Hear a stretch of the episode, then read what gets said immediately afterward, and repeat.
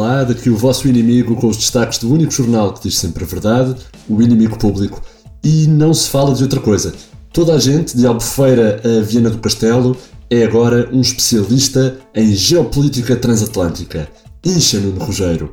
O mundo está a fazer direto há três dias para acompanhar as eleições americanas e honestamente já não se via tanto drama numa eleição, talvez desde a Miss Portugal 97. Como já se esperava, os votos por correio deram a Joe Biden aquilo que na política se chama, portanto, uma ultrapassagem a Miguel Oliveira, e Donald Trump teve o que os especialistas também chamam de uma corrida a Miguel Oliveira, que é 9 em cada 10 vezes espatifa só comprido. O país especializado em fast food e digestão ainda mais rápida não está a saber lidar com a espera pelo processo democrático.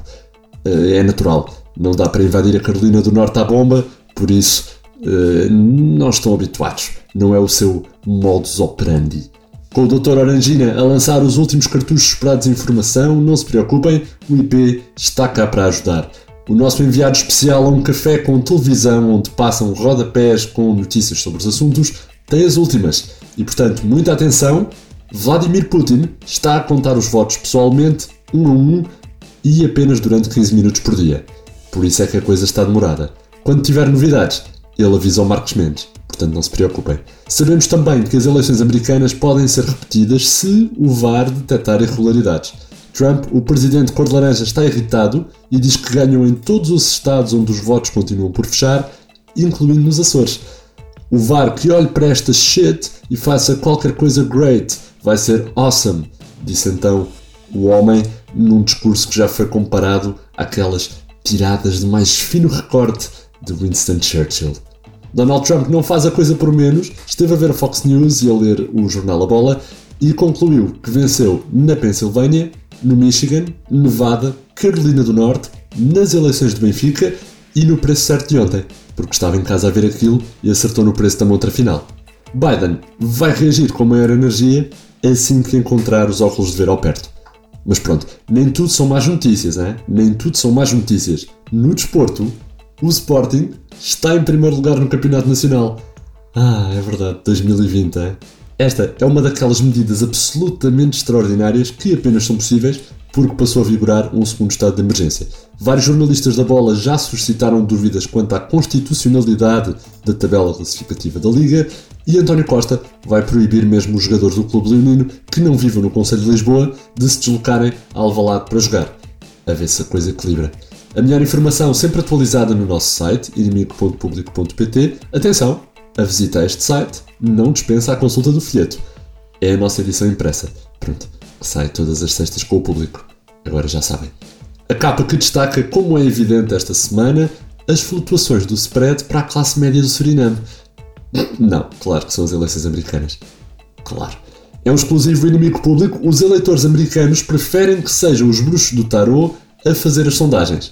Mais uma vez, as sondagens sobre as intenções de voto nos Estados Unidos parecem ter sido feitas por pessoas fechadas numa subcave que só tinham acesso a um número telefónico fixo de alguém que nem sequer era cidadão norte-americano e respondia sempre que tencionava votar no Marcelo Rebelo de Sousa ou na Júlia Pinheiro.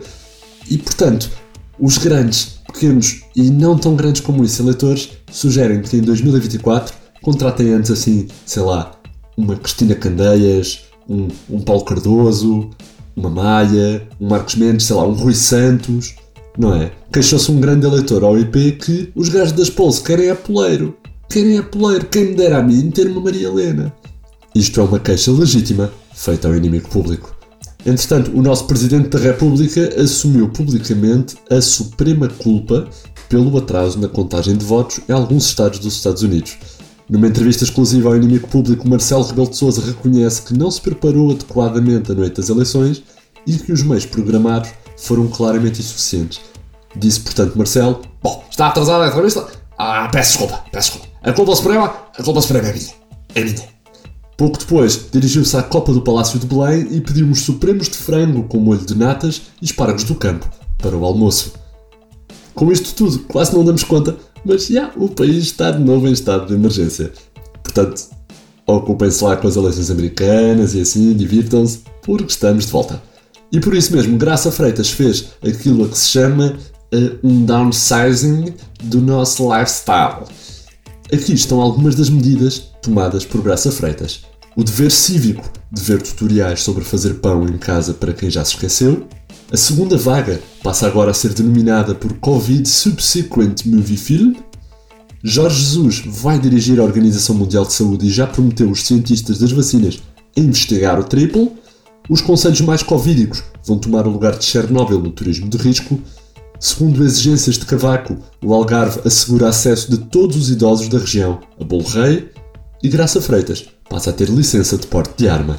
Para mais destaques, adquiram portanto a vossa própria edição do Inimigo Público, que eu não estou aqui para dar tudo de bandeja, não é? E talvez descubram ainda que o Benfica perdeu no Bessa porque metade da equipa estava em teletrabalho, André Ventura está disponível para castrar apenas um tomate aos pedófilos e violadores, isto para fazer aliança com o PSD nos Açores, generoso.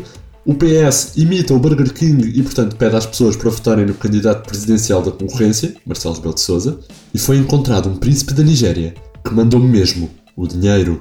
Foi assim o mundo aos olhos do inimigo público, com notícias frescas de Mário Botequilha, Vitória Elias, João Henrique e Alexandre Parreira. Da minha parte é tudo, André Dias despede-se com rigor e isenção. Até para a semana.